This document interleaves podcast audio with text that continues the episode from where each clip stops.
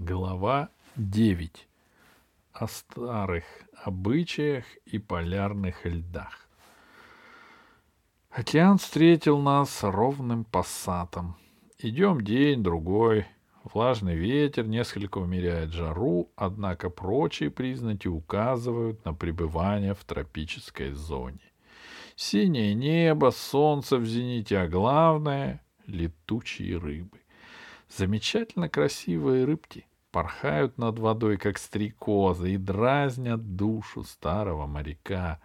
Недаром, знаете, летучая рыба — символ океанского простора. Вот эти рыбки, будь они неладные, воскресили во мне воспоминания юности. Первое плавание, экватор. Экватор, как вам известно, линия воображаемая, однако вполне определенная — Переход ее с давних пор сопровождается небольшим самодеятельным спектаклем на корабле. Якобы морской бог Нептун является на судно и после непродолжительной беседы с капитаном тут же на палубе купает моряков, впервые посетивших его владение. Я решил тряхнуть стариной и возродить этот старый обычай. Тем более декорации несложные, костюмы тоже. С этой стороны постановка трудностей не представляет. Но вот с актерским составом просто зарез.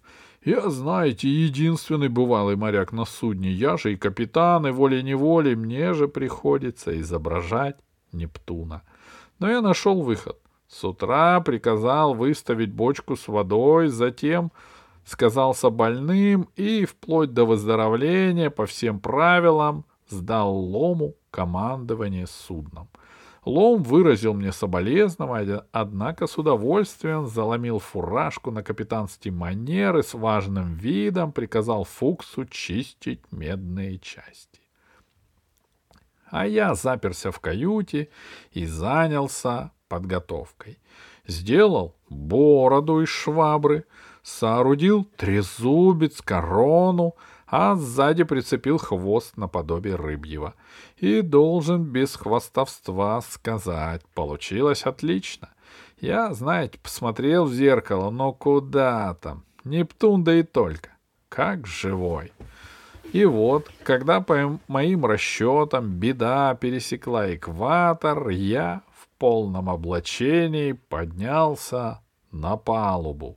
Результат получился необычный, но несколько неожиданный. Отсутствие предварительной проработки спектакля и незнание старых морских обычаев направили воображение моего экипажа в нежелательную для меня сторону.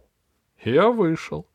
Мой старший помощник Лом гордо стоял у штурвала, пристально вглядывался в горизонт.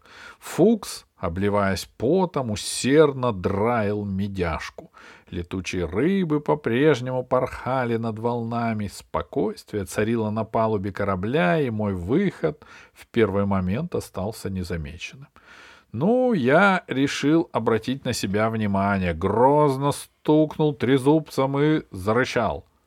Тут оба они встрепенулись и замерли от изумления. Наконец, Придя в себя, лом нерешительно шагнул мне навстречу и смущенным голосом произнес. «Э, — Что с вами, Христофор Бонифатьевич? Я ждал этого вопроса и заранее подготовил ответ в стихотворной форме. «Я Нептун, морское чудо, мне подвластна вся вода, рыбы, Ветры и суда, рапортуйте мне откуда и куда идет беда. Тут лицо Лома выразило мгновенный испуг, который затем перешел в отчаянную решимость. Лом бросился, как леопард, облапил меня своими ручищами и потащил к бочке. «Поддержать капитана за ноги!» — скомандовал он на ходу. А когда Фукс выполнил приказание, Лом добавил несколько спокойнее. Старика хватил солнечный удар. Необходимо освежить ему голову. Я пробовал отбиваться, пробовал убеждать их, что согласно вековым установленным обычаям не мне, а им следует купаться по случаю прохождения экватора, но они не слушали. И вот, понимаете, приволокли меня к бочке и принялись окунать в воду. Корона моя размокла, трезубец упал — Положение прискорбное почти безвыходное, но я собрался с последними силами и в момент между двумя погружениями бодро скомандовал «Отставить макать капитана!» И представляете себе, подействовало. Есть отставить макать капитана, гаркнул лом, вытянув руки по швам. Я ухнул в воду. Одни ноги торчат. Мог бы и захлебнуться. Да, хорошо, Фукс догадался. Завалил бочку на бок. Вода вылилась, а я застрял. Сижу, как рак-отшельник, не могу отдышаться. А потом отправился, оправился и вылез тоже, это рачьим манером, кормой вперед.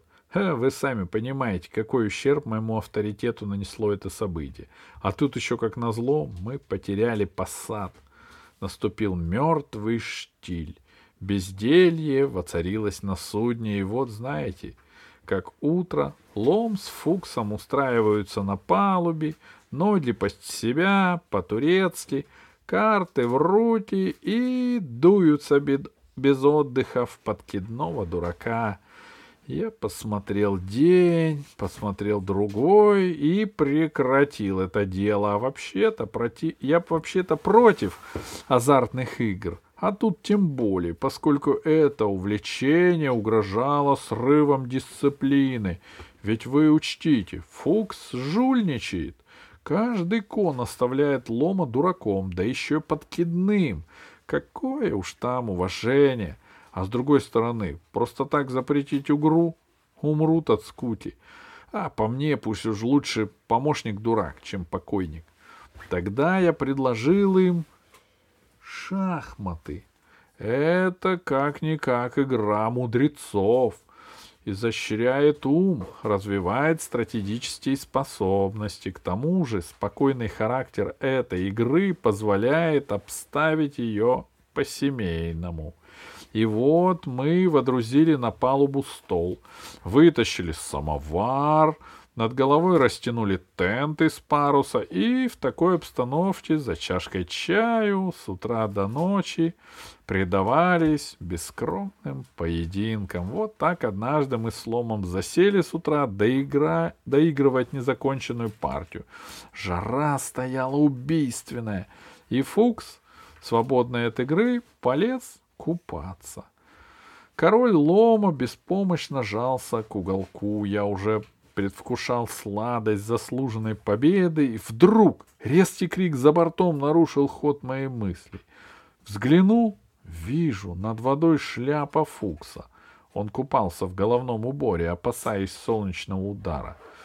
Отчаянно вопя, Фукс бьет по воде руками и ногами, поднимает тучи брызг и со всей скоростью, которая, которая позволяла развивать его ходовые качества, приближается к беде, а за ним, рассекая лазурную гладь моря, бесшумно скользит над водой спинной плавник огромной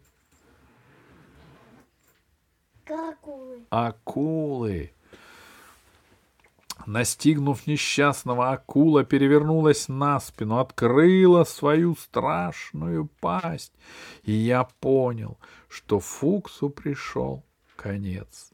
Не отдавая отчета в своих действиях, я схватил со стола первое, что подвернулось под руку, и швырнул в морду морскому хищнику. Результат получился разительный и необычайный.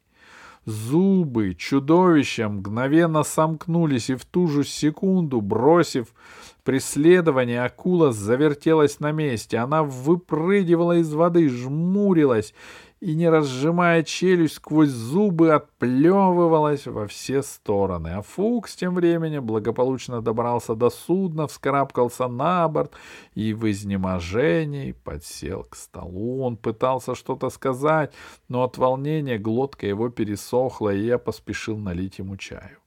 «А «Вам с лимоном?» — спрашиваю. Потянул руку к блюдцу. «А там нет ничего». Тогда я все понял.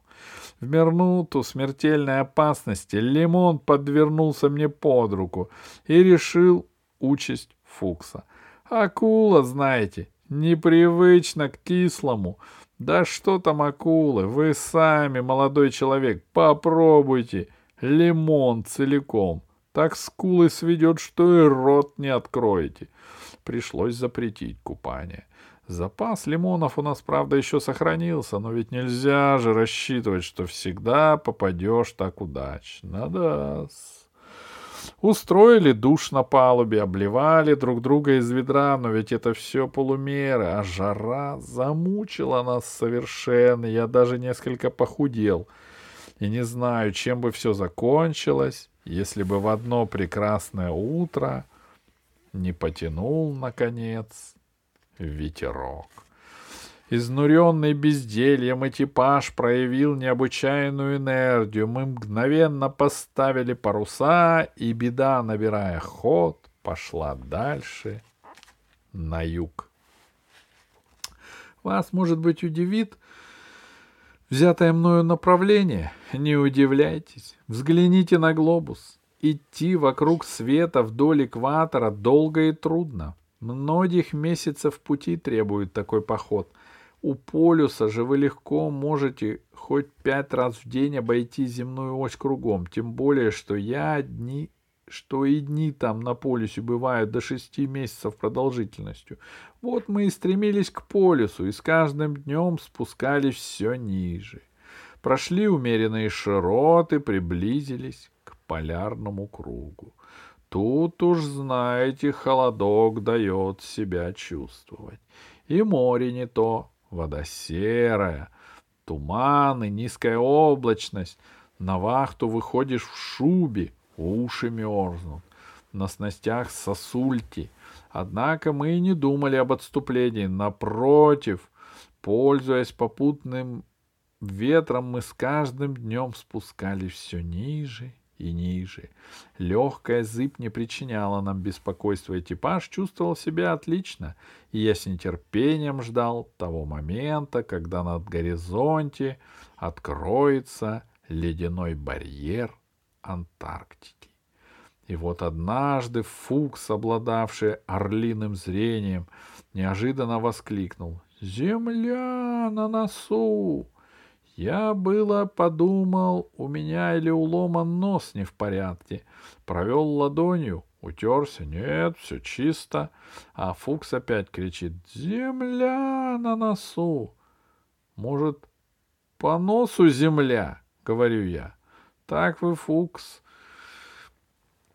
Так бы и говорили. Пора привыкнуть. Не, не только не вижу я вашей земли. Так точно, по носу земля, — поправил Фукс. — Вон там, видите? — Не вижу, призна... признаться, — сказал я. Но прошло еще с полчаса, и что бы вы думали? Точно. Тут уж и я заметил темную полоску на горизонте. И лом заметил. Действительно, похоже на землю. Молодец, Фукс, говорю я. А сам беру бинокль Пригляделся и вижу, ошибка. Не земля, а лед. Огромный айсберг столовидной формы. Но я взял курс прямо на него, и два часа спустя, сверкая тысячами огней в лучах незаходящего солнца, айсберг, айсберг встал у нас перед носом. Точно стены хрустального замка возвышались над морем голубые уступы. Холодом и мертвенным спокойствием веяло от ледяной горы.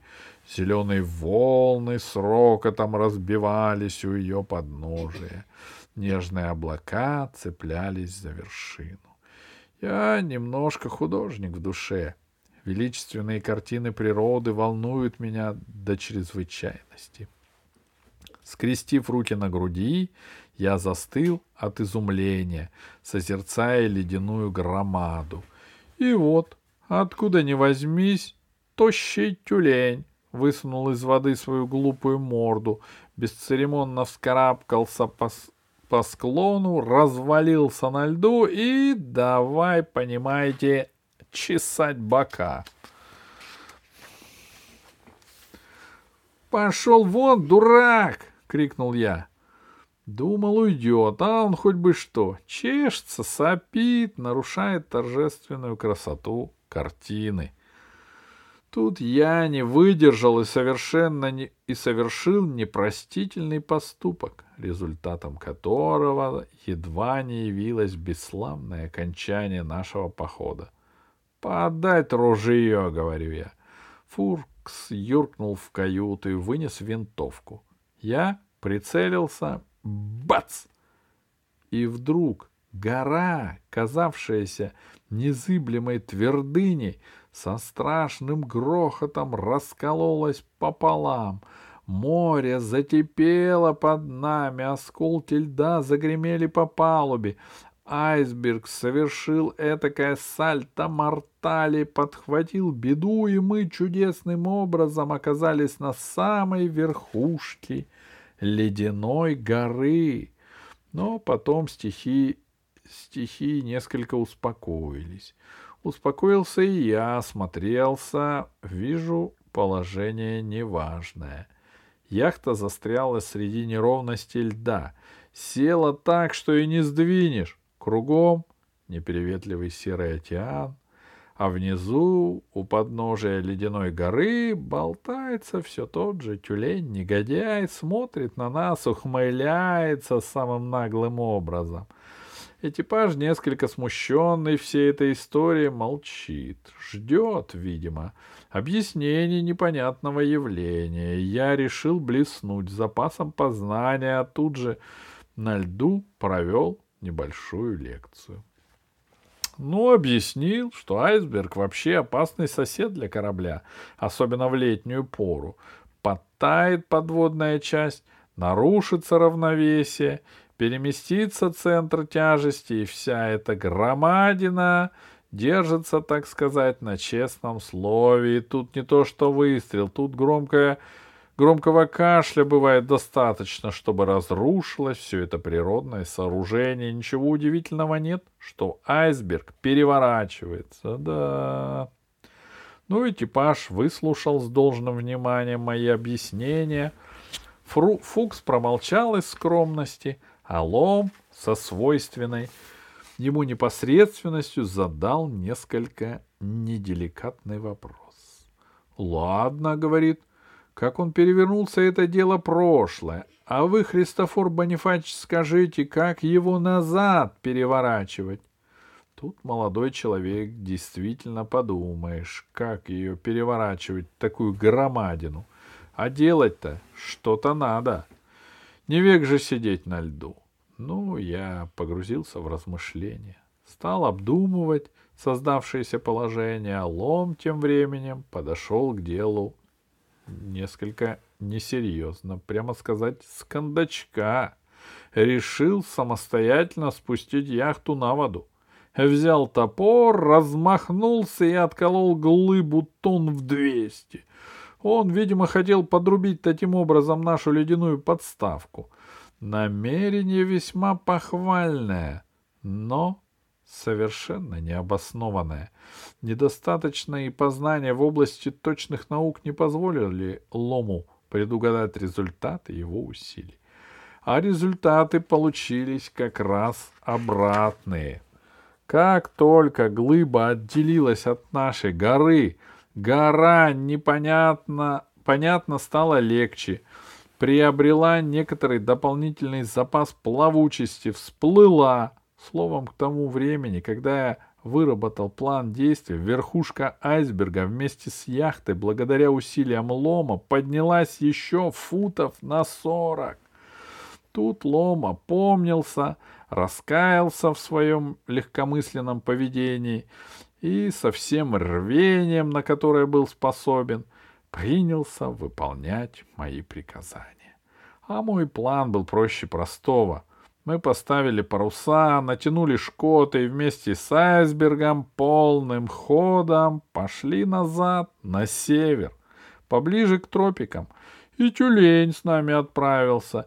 И вот знаете, недели не прошло, наша ледышка стала таять, уменьшается в размерах, потом в одно прекрасное утро хрустнула, сделала вторичный переворот, и беда, как со стапеля, мягко стала на воду. А тюлен, понимаете, оказался наверху, но не удержался, поскользнулся и плюх мешком к нам на палубу. Я схватил его за шиворот, высек ремнем для страсти и отпустил, пусть плавает. А лом тем временем сделал поворот. Беда снова легла на курс Зюит, и мы вторично направились к полюсу.